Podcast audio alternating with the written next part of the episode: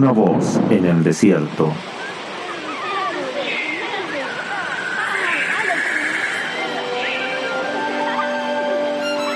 Un oasis de descanso. Un tiempo de respuestas a tu vida.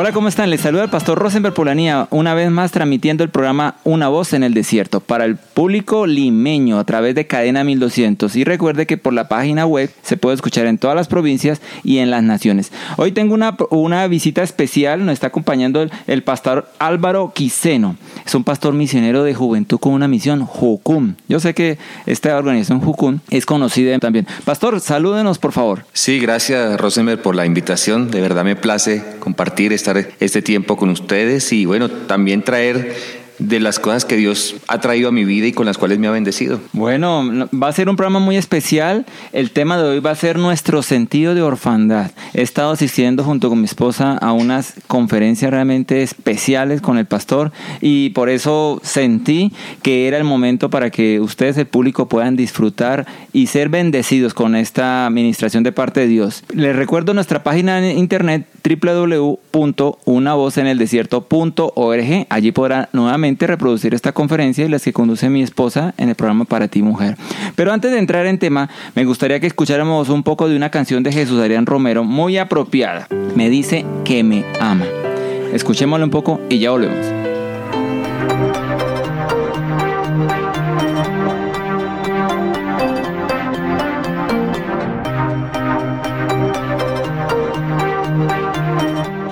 Bueno, retornamos al programa Una voz en el desierto, pero antes de entrar en tema, porque yo quiero darle el tiempo máximo posible al pastor Álvaro, quisiera que oráramos y presentáramos este tiempo de Dios. Por, pastor, por favor, ah, regálanos la oración y de paso entra con, con el tema para el público. Padre, queremos darte gracias en este día que nos regalas. Gracias porque sé que cada día es una bendición, cada día es un regalo y es una oportunidad de acercarnos más a ti, conocerte y disfrutar, poder apreciar tantas cosas que tú quieres darnos a nosotros como Padre. Oramos para que en este tiempo podamos, a través de esta enseñanza, a través de este tiempo, de este momento, poder tener una idea de lo que implica nuestra vida cristiana como hijos. Ayúdanos a entender a unas cosas que nos pueden limitar a acercarnos a ese Padre y todas las cosas que tiene ese Padre para nosotros. Colocamos ese tiempo delante de ti, en acción de gracias y en el nombre de Jesús. Amén. Bueno, eh, estaba hablando acerca del Padre y acerca de ese sentido de orfandad y, y es un tema que Dios, con el que Dios me ha hablado, me ha tratado y me ha formado desde hace mucho tiempo a lo largo de mi vida. Me he dado cuenta cómo, sin, sin saberlo, a pesar de que tenía un papá y una mamá, eh, nunca me imaginé que en mi corazón y en mi vida existiera un sentido de orfandad. Cuando comencé a caminar en la vida cristiana de una manera comprometida, Dios comenzó a hablarme de su paternidad, comenzó a ministrar de su paternidad, comenzó a hablarme de cuánto amor necesitaba, me ayudó a, poder extender perdón hacia mi papá que a la edad de los, de los ocho años abandonó nuestro hogar pues por, por otra persona y nos dejó con mi mamá y a pesar de que suplió nuestras necesidades de físicas, de alimentación, de estudio, pues no tuvimos la oportunidad de tenerlo presente. Y todas esas experiencias de una forma u otra afectaron mi vida al punto de que en mi adolescencia pues comencé como a presentar esos cuadros de rebeldía, de querer castigar a mi papá por todo el dolor que yo estaba sintiendo. Entonces tuve la oportunidad de conocer de Dios desde muy pequeño pero me aparté, porque en esa, en esa rebeldía no solamente quise castigar a mi papá, no solamente me quise alejar de, de esa persona que para mí me hizo tanto daño, sino que también, de alguna otra forma, también me quise alejar de Dios, viéndolo como una figura de padre que no, que no abrazó mi vida o que no me dio lo que quería. O sea, había rebeldía en mi corazón. Pero tuve la oportunidad, por unos tratos de Dios, por unas circunstancias de necesidad, de encontrarme sin trabajo, con la necesidad de, de poder, de tener que pagar mi carrera.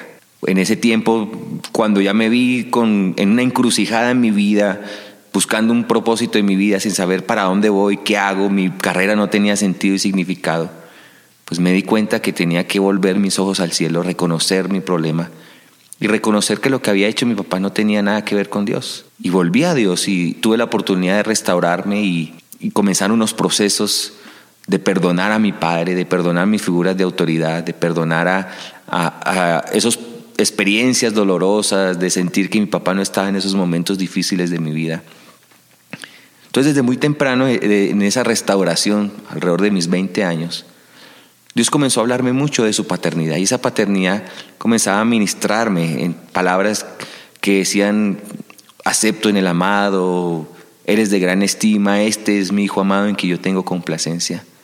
Comencé a entender que en la Biblia, en la palabra, la paternidad de Dios era algo fundamental para mi vida y que necesitaba comenzar a conocer ese Padre que es Dios para poder desarrollar una vida cristiana saludable. Y Dios comenzó a traer unos, unos mensajes, recuerdo que predicadores que hablaban sobre la paternidad y, Dios comenzaba a hablar de que esto iba a ser algo que iba a tocar mucho mi vida.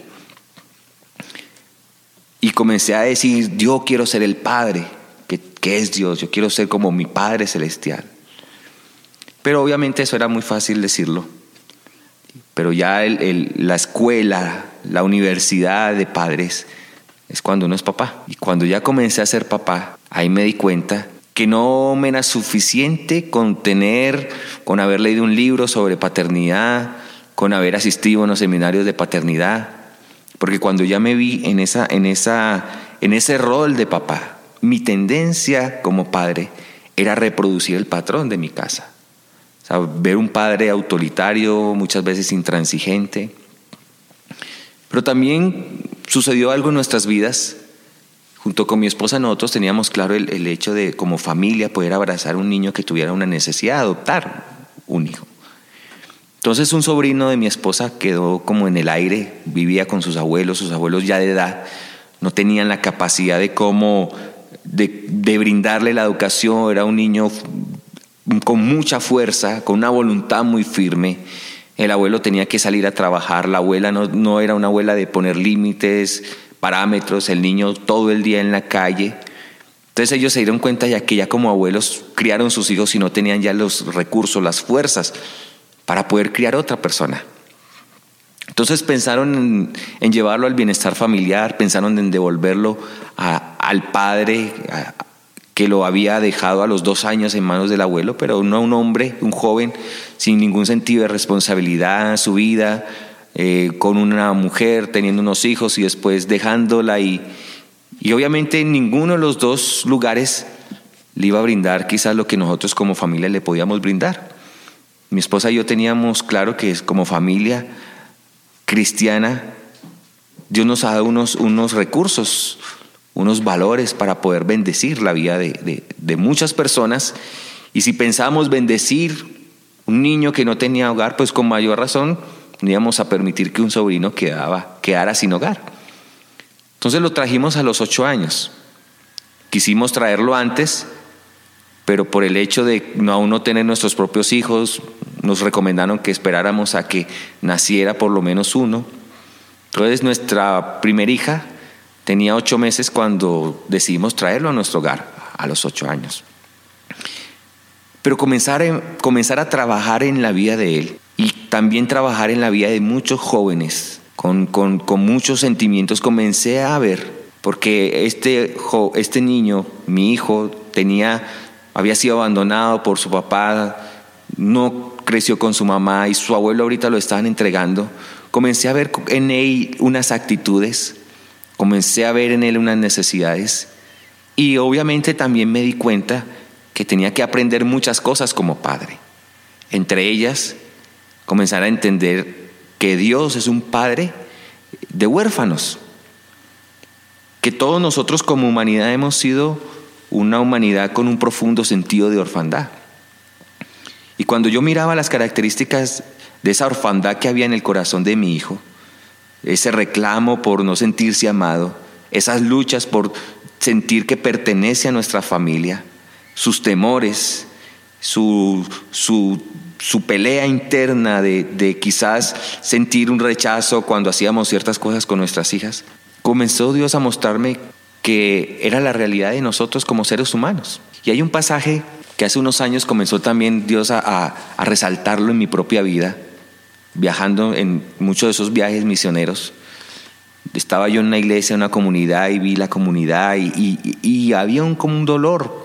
Y cuando estaba como viendo esas, esas comunidades, esos pueblos, aún la misma iglesia, como con unos vacíos profundos, unos temores, eh, unas necesidades, luchando con recibir y sentirse aceptados por, por Dios, sintiendo soledad cuando Dios está con nosotros, experimentando que Dios me va a abandonar, experimentando que Dios no puede suplir mis necesidades. Me di cuenta que cuando Jesús estuvo con nosotros, dice el libro de Mateo en el capítulo 9, en el versículo 35, que Jesús recorría todas las ciudades y las aldeas. Y él enseñaba en las sinagogas de ellos y predicaba el evangelio del reino. Y sanando toda enfermedad, sanaba toda dolencia en el pueblo. Y Jesús estaba haciendo, ejerciendo su ministerio de sanidad, de palabra. Pero la Biblia nos muestra como en un momento dado, dice Jesús, que al ver las multitudes, él como que hizo un, un padre o miró desde cierta distancia a las multitudes. Y él pudo ver algo. Dice la Biblia, tuvo compasión de ellas, porque estaban desamparadas y dispersas como ovejas que no tienen pastor. Entonces dijo a sus discípulos, a la verdad la mies es mucha, mas los obreros pocos. Rogad pues al Señor de la mies que envíe obreros a su mies. Y este pasaje lo había leído muchas veces, pero nunca me había pues no me había detenido a entender que esas multitudes, como ovejas dispersas y desamparadas, en otras palabras, era como ver todas esas poblaciones, esa humanidad, con un profundo sentido de orfandad. Sea, es como una oveja sin pastor, es un hijo sin padre. Y vi que todas esas poblaciones, Dios las vio y vio su soledad, su desamparo. O sea, vio que había en ellos algo que les faltaba. Había un profundo sentido de, de estar solo, de no tener alguien que me acompañe, que me brinde su cuidado, que me brinde su abrigo. Desamparo, y esa misma palabra, desamparados. Es como el niño que perdió su hogar en medio de un conflicto armado como el de nues- nuestra sociedad y, y quedó sin su casa, quedó sin su familia y eso da una sensación profunda de desamparo. La misma Biblia dice que aún Dios cuando habla dice que aunque padre y madre me dejaren, con todo Jehová me recogerá. O sea, Dios es un Dios que adopta. Cuando Dios nos habla de nosotros, dice que hemos sido adoptados por Él. Entonces la relación que Dios tiene hacia nosotros es esa relación de que Dios adopta a ese huérfano, adopta a esa persona dispersa, desamparada, sobreviviendo en la vida, porque uno comienza a mirar, yo comencé a ver esas, esas, esas emociones en el corazón de mi hijo, comencé a ver la realidad de muchos jóvenes que han perdido sus padres, sus padres los han abandonado o tienen a sus padres pero son padres ausentes. Y comencé a mirar en ellos las mismas características, soledad, ansiedad, temor, miedo, iras, unas iras acumuladas. ¿Por qué papá no estaba en ese momento donde más lo necesitaba? Entonces, es, es, ese temor de no sentir que yo pertenezco, esa sensación de sentir, yo por qué nací, cuál es el propósito de mi vida.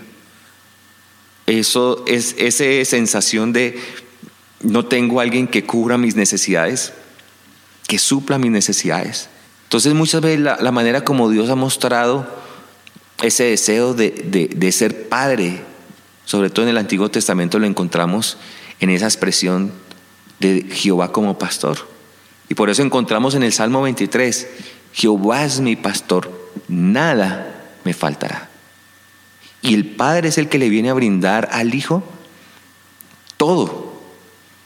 Cuando el Padre ama, cuida y sustenta, suple las necesidades básicas, elementales, esenciales en la vida de un hijo, las emocionales, conocimiento, educación, aprendizaje, suple en su alimentación, cuida de él, le provee un techo, le provee todo. Entonces, esa sensación de desamparo también da una sensación de falta de orientación. Y Jesús dijo, están desamparadas y dispersas. O sea, un, animal disperso va a cualquier lugar, no tiene un sentido, una dirección en su vida. Entonces uno ve la gente de aquí para allá tomando hoy una decisión, mañana otra decisión, sin saber qué hacer con mi vida, sin saber hacia dónde apunta mi vida, sin entender para qué estoy aquí. Una, una oveja dispersa vives para sobrevivir, para que, expuesta a, a los peligros de sentirse sola y de sentir que un animal puede venir a atacarla, donde encuentro pastos, pero no hay un pastor que la dirija hacia buenos pastos, hacia lugares de delicados pastos. No hay un pastor que acompañe esa oveja aún en esos valles de sombra y de muerte. Porque cuando un pastor acompaña a la oveja en valle de sombra y de muerte, pues la, la seguridad a la oveja se la brinda el pastor. Y es lo mismo que pasa aún en nuestras vidas aún en nuestra paternidad. Muchas veces mis hijas se levantan en la, en, la noche y tienen una pesadilla y ellas van a llamar a papá. Y, y, yo les voy a brindar mi amor en la medida en que yo llego hasta allá, las abrazo y les brindo seguridad.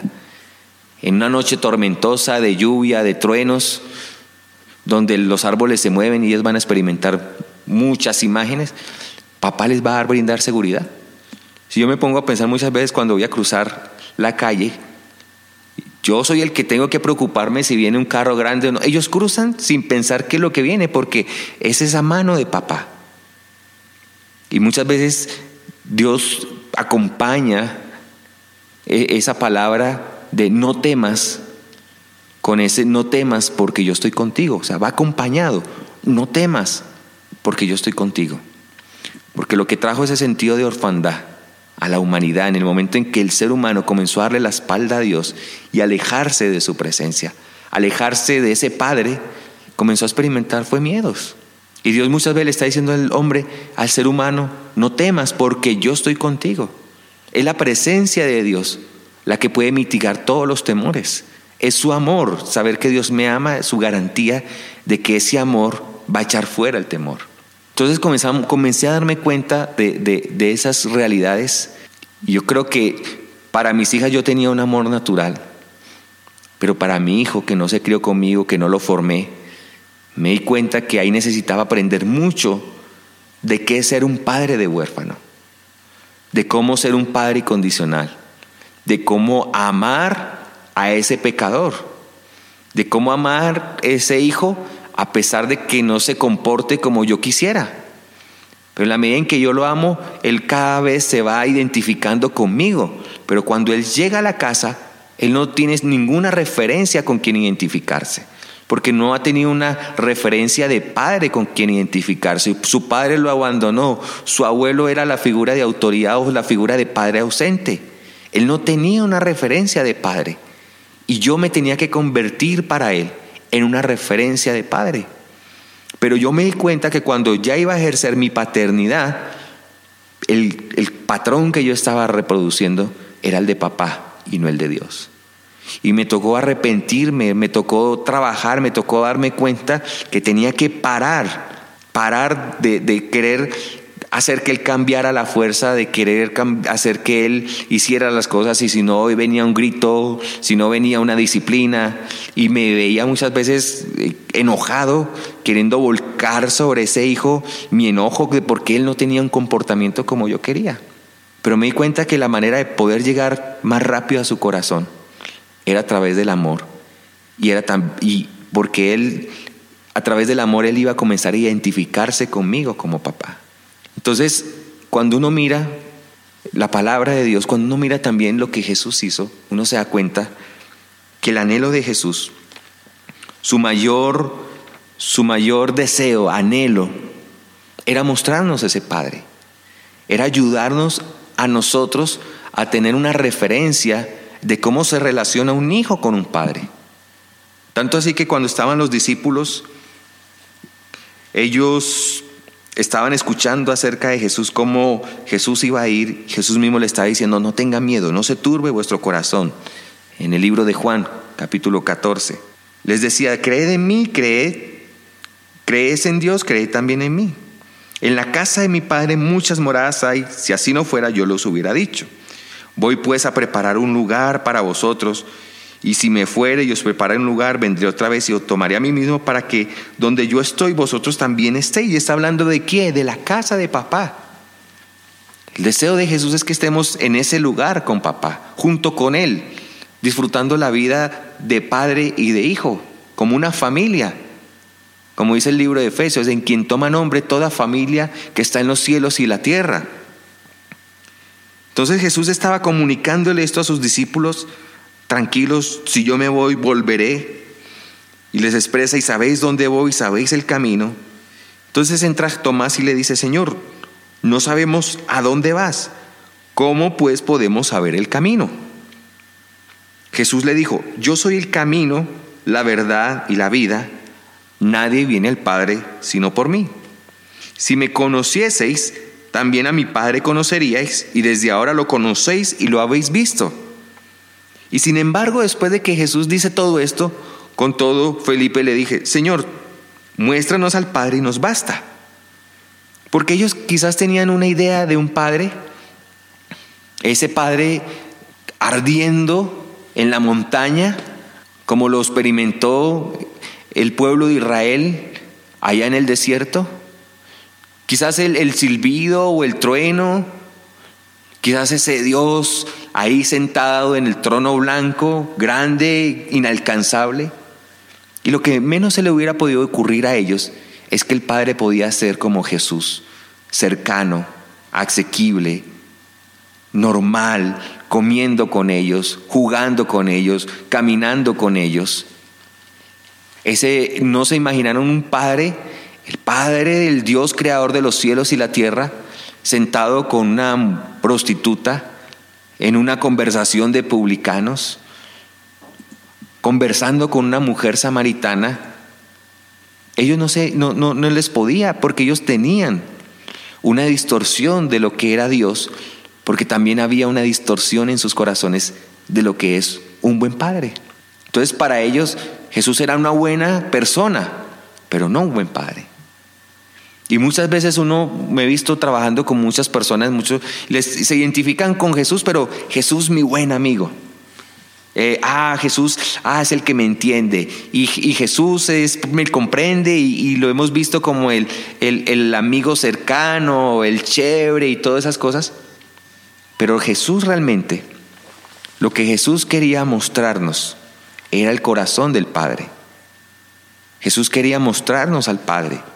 Jesús quería que sus discípulos entendieran, así es mi Padre. Y por eso les dice, tanto tiempo hace que estoy con vosotros y no me habéis conocido, Felipe. El que me ha visto a mí, ha visto al Padre. ¿Cómo pues dices tú, muéstranos al Padre? ¿No creéis que yo soy en el Padre y el Padre en mí? Las palabras que yo os hablo no las hablo por mi propia cuenta, sino que el Padre que mora en mí, Él hace las obras. Créenme que yo soy en el Padre y el Padre en mí. De otra manera, créeme por las mismas horas. Entonces, si les cuesta tanto entenderlo, vean que un padre es el padre que le dice a los niños, dejad a los niños venir a mí, no se lo impidáis. Cuando los discípulos estuvieron en ese momento, ellos dijeron, no, no, no, no, no, no pueden molestar al maestro, el maestro está cansado, dejen que él, él necesita descansar. Porque quizás esa hubiese sido la tendencia de nuestros padres. Yo estoy cansado, no quiero jugar con nadie, no quiero que nadie grite, no quiero que nadie moleste. Eh, no, no, no. Maestro no puede estar cargando niños, molestando, dejen la bulla, la gritería. Pero les volcó la cosa cuando Jesús les dijo, dejad a los niños venid a mí y no se lo impidáis, porque de tal es el reino de los cielos. Y dice la Biblia que Él los tomaba en sus brazos imponía sobre ellos sus manos y los bendecía. Y la palabra bendecir no creo que solamente se haya limitado a decir Dios, Jesús, ay hijo Dios te bendiga, ay hijo Dios te bendiga. Tuvo que haberle dicho, mira, este niñita hermosa, estos ojitos, qué princesa más linda, qué muñequita más bella. Tuvo que haber traído unas palabras que honraron la vida de ese hijo. Mira este campeón, estos brazos, estas fuerzas. Wow, lo alzaba y jugaba con él y, oh, usted va a ser un valiente como un David. Eso tuvo que haber hecho Jesús. Y muchas veces yo me he dado cuenta que yo mismo me convertía como papá en un impedimento para que mi hijo llegara al Padre. Porque mi reto ahora como papá es que ellos conozcan a Dios y vivan para Dios. Pero el camino ahora soy yo. Jesús dijo, sed imitadores de mí, dijo Pablo, sed imitadores de mí como yo de Cristo. Y Cristo es el camino al Padre. En otras palabras, yo quiero que la gente conozca a Cristo para que a través de Cristo vayan al Padre. Entonces yo también me convierto en el camino. Pero Jesús dijo, dejad a los niños venir a mí y no se lo impidáis. Y muchas veces me he encontrado yo siendo un impedimento para que mis hijos puedan entender que hay un Padre bueno. Y quizás yo voy a cometer muchos errores, pero, pero mi mayor anhelo es que lo que esté a mi alcance hacer para que ellos conozcan a ese Padre va a ser muy fundamental. Y obviamente mi reto es imitar a Cristo. ¿Y Cristo a quién imitó al Padre? Cristo nos mostró al Padre. Entonces, si yo quiero mostrar al Padre, pues obviamente voy a hacer las cosas que hizo Jesús. Voy a tener tiempos de calidad, así como Jesús llamó a sus discípulos, dice, para que estuvieran con Él. Y después los mandó a predicar. Entonces, claro, mis hijos tienen que pasar tiempo conmigo antes de que yo los envíe. Entonces, esto es tan importante porque fue el centro del ministerio de Jesús. Sus enseñanzas constantemente decían, Padre, ¿qué Padre si su hijo viene y le pide un pan le va a dar una serpiente? ¿Cómo nos enseñó a orar?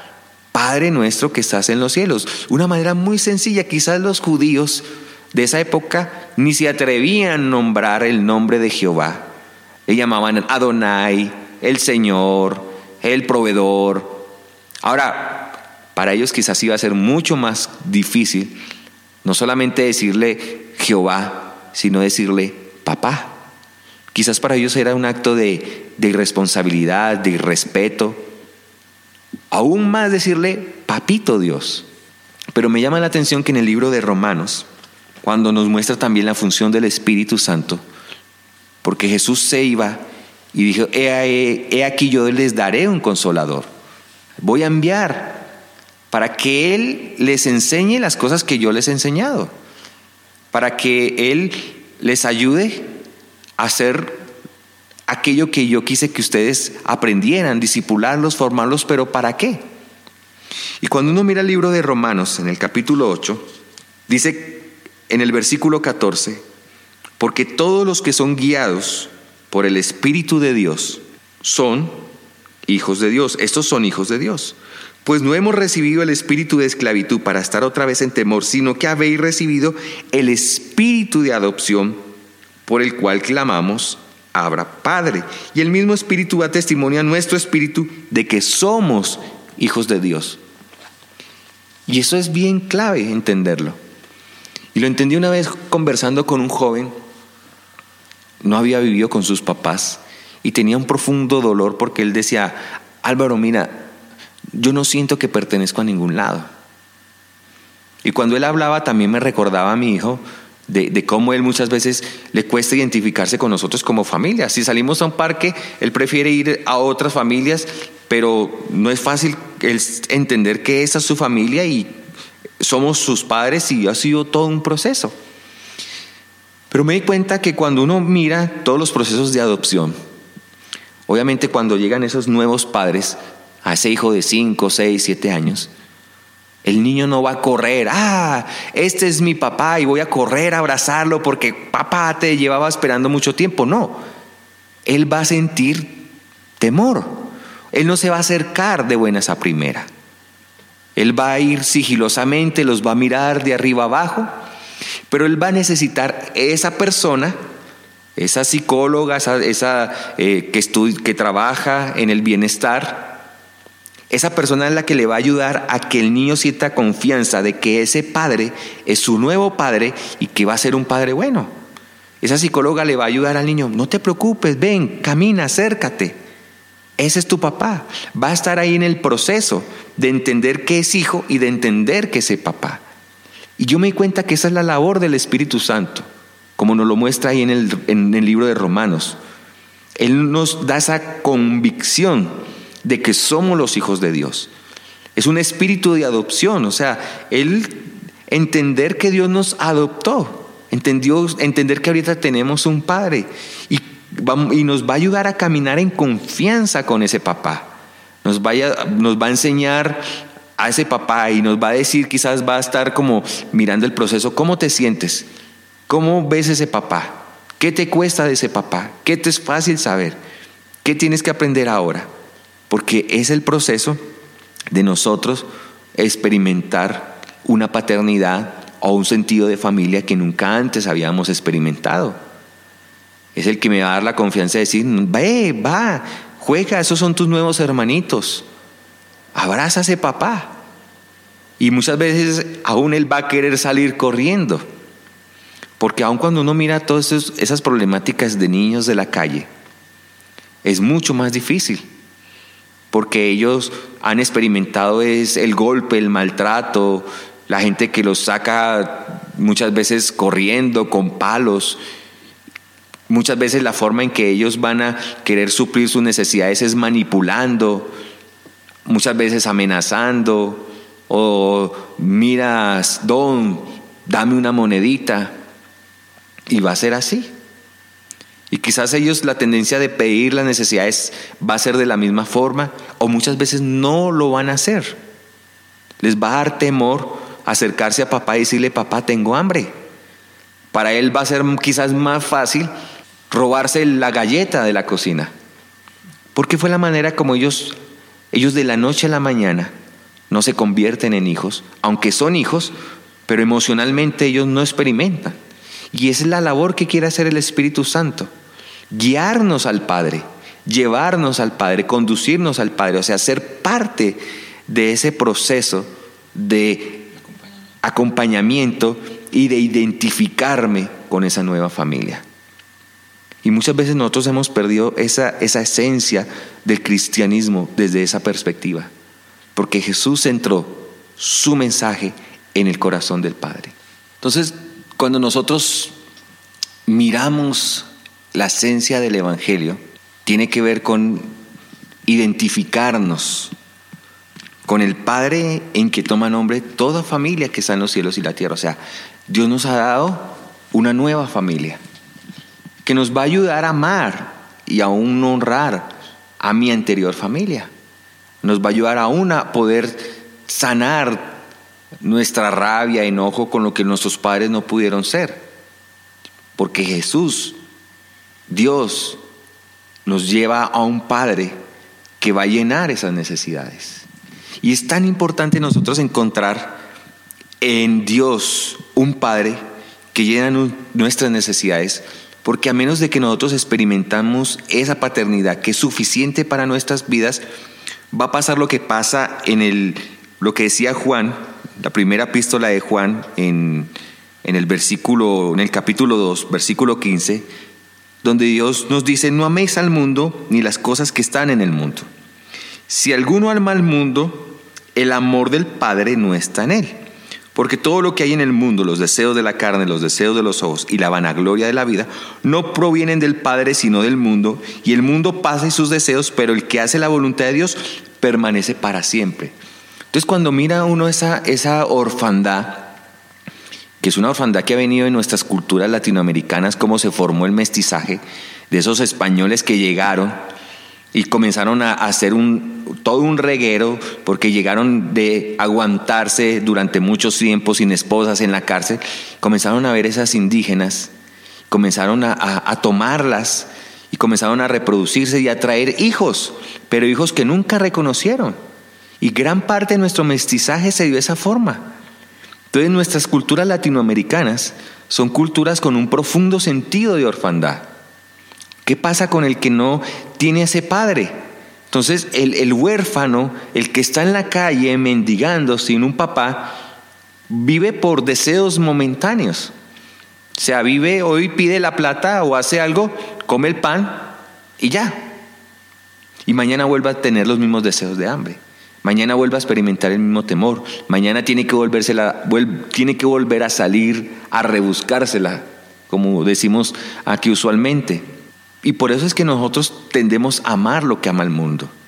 Y bien dice ese pasaje, si alguno ama al mundo, quiere decir que el amor del Padre no está en él. O sea, que está buscando en el mundo lo que él siente que no se le está proveyendo en su vida. Entonces en el mundo vive por deseos de la carne.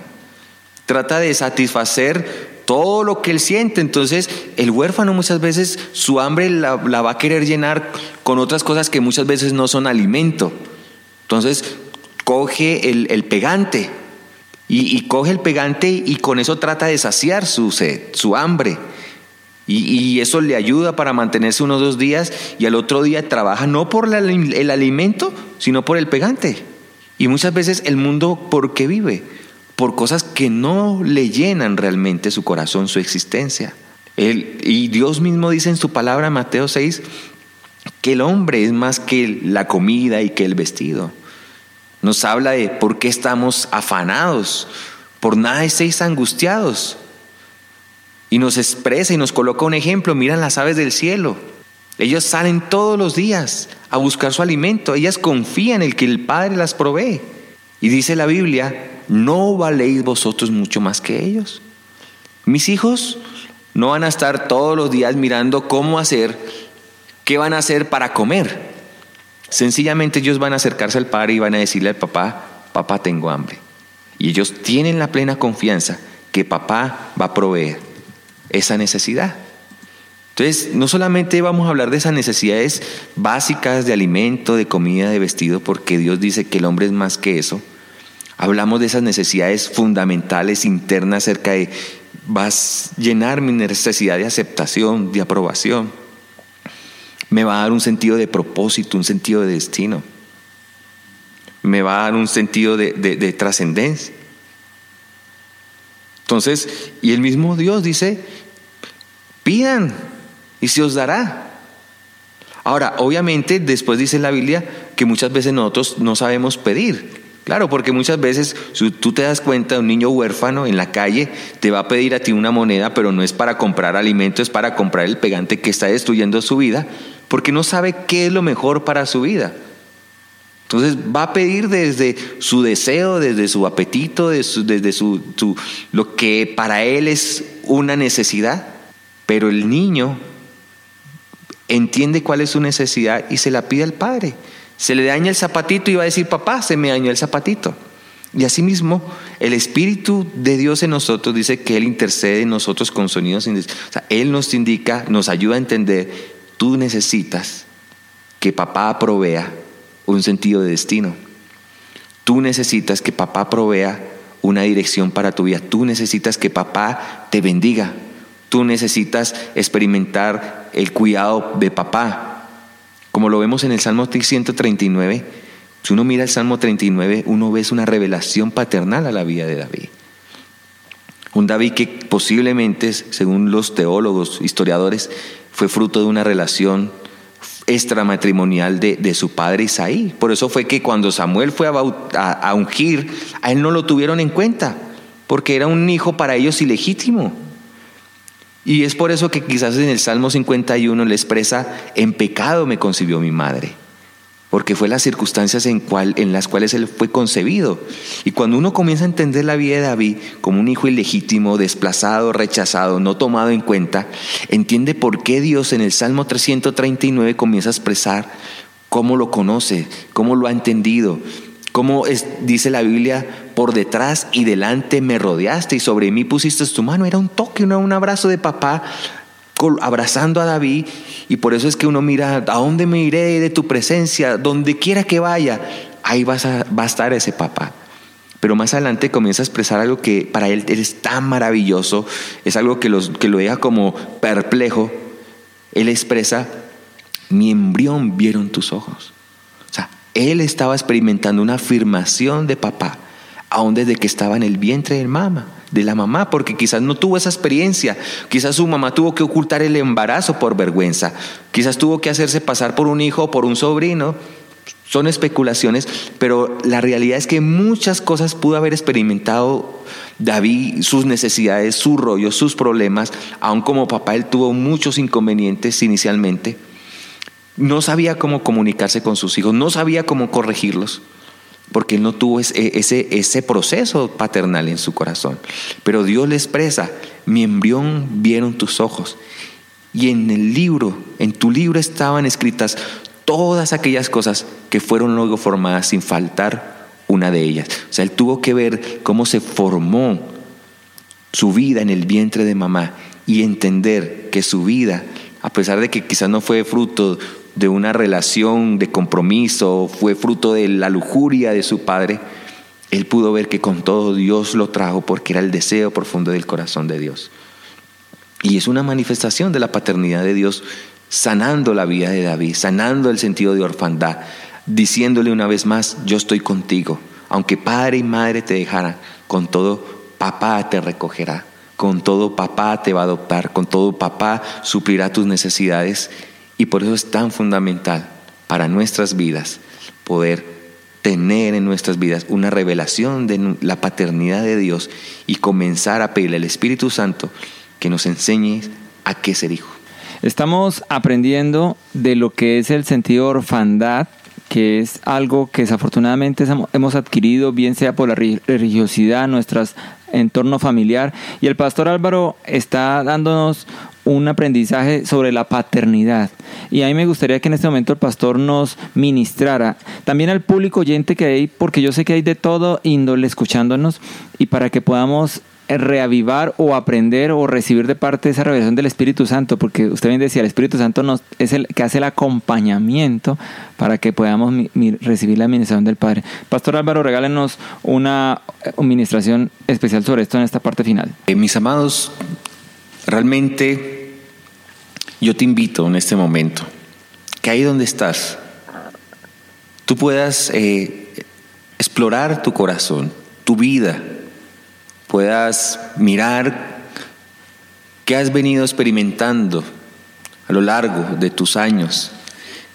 Si has venido experimentando soledad, esos sentimientos de no sentirte amado, de sentir que no perteneces a algo, a alguien, de sentir las luchas con quién yo me identifico, quién es mi referencia de sentir el deseo de ser cuidado, protegido. No sabemos cómo este sentido de orfandad se ha venido manifestando en nuestras vidas. Pero yo oro para que el Espíritu de Dios comience a, a, traer esa convicción de que tú eres hijo, de que hay un Padre que te ama, de que hay un Padre que te abraza, que hay un Padre que por muchos años ha estado observando tu vida, como lo hizo con David desde el vientre de su madre. Hay un Padre que ha estado contigo en momentos difíciles. Hay un Padre que ha llorado contigo. Y hay un Padre que tiene un anhelo profundo de que tú te acerques a Él. Como el papá del hijo pródigo. Un Padre que lleva esperando que ese hijo vuelva a Él.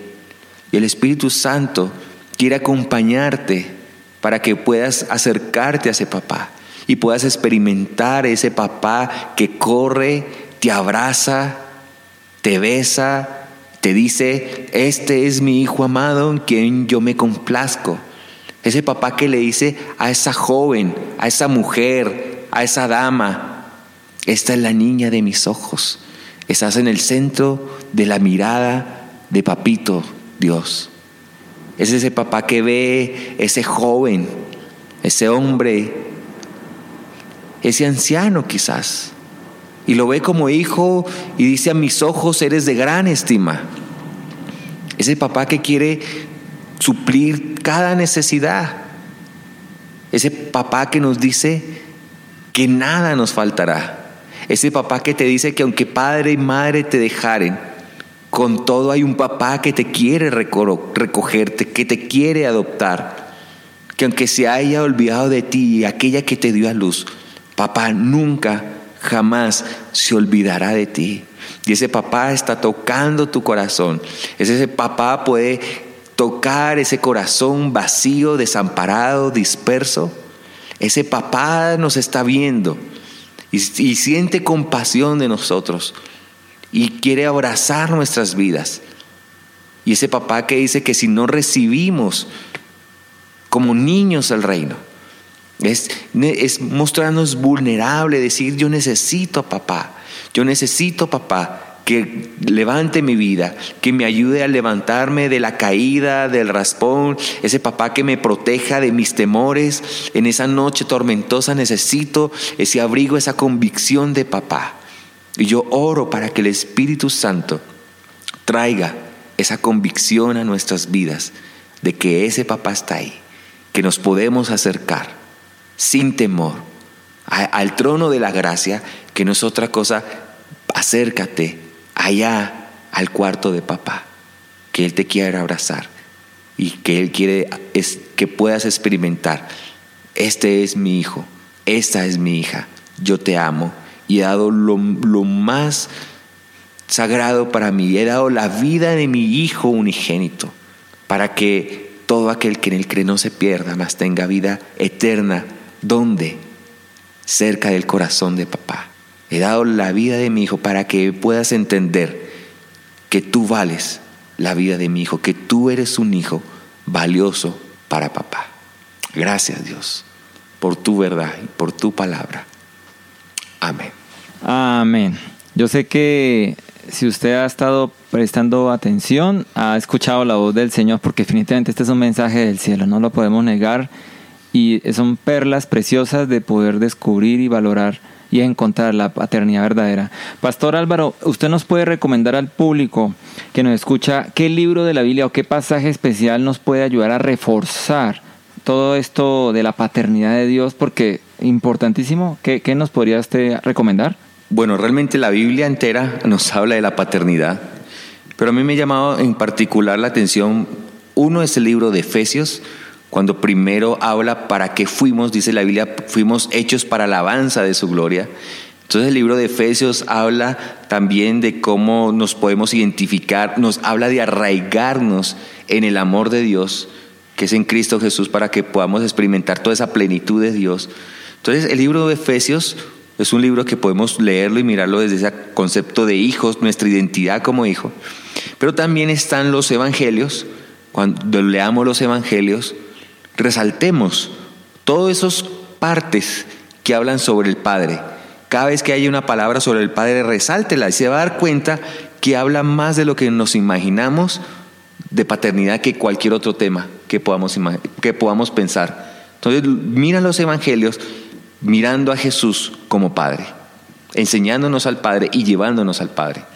Excelente, muchas gracias. Pastor César, si alguien quiere ponerse en contacto con usted, un correo electrónico que pueda usted compartir. Sí, puede escribirme a, al siguiente correo, alquipolo.com o me puede encontrar también por Facebook. Mi nombre es Álvaro Quiseno Gil. Bueno, muy bien. Eh, les recuerdo que el pastor Álvaro Quiseno es pastor misionero asociado a Jucún, Juventud con una misión. Y verdaderamente es un, ha sido una bendición este, conocerlo, pastor, en este seminario en que fuimos invitados. Y yo sé que esta palabra ha venido del cielo. Muchas gracias, pastor. Espero que no sea la última vez que nos acompañe por acá. Ajá, gracias por la invitación. Para mí ha sido de mucho gusto poder estar no solamente con hermano Rosenberg, sino también llegar a muchas personas a través de este medio. Amén, así sea. Bueno, ha sido un gusto. Recuerde que en la página web www.unavozeneldesierto.org podrá encontrar este mensaje en el tema de audios. Podrá volver a escuchar este mensaje. Ha sido un gusto estar con ustedes. Nos encontramos en nuestro próximo programa. Que el Señor los siga bendiciendo. Hasta pronto. Este fue tu programa. Una voz en el desierto.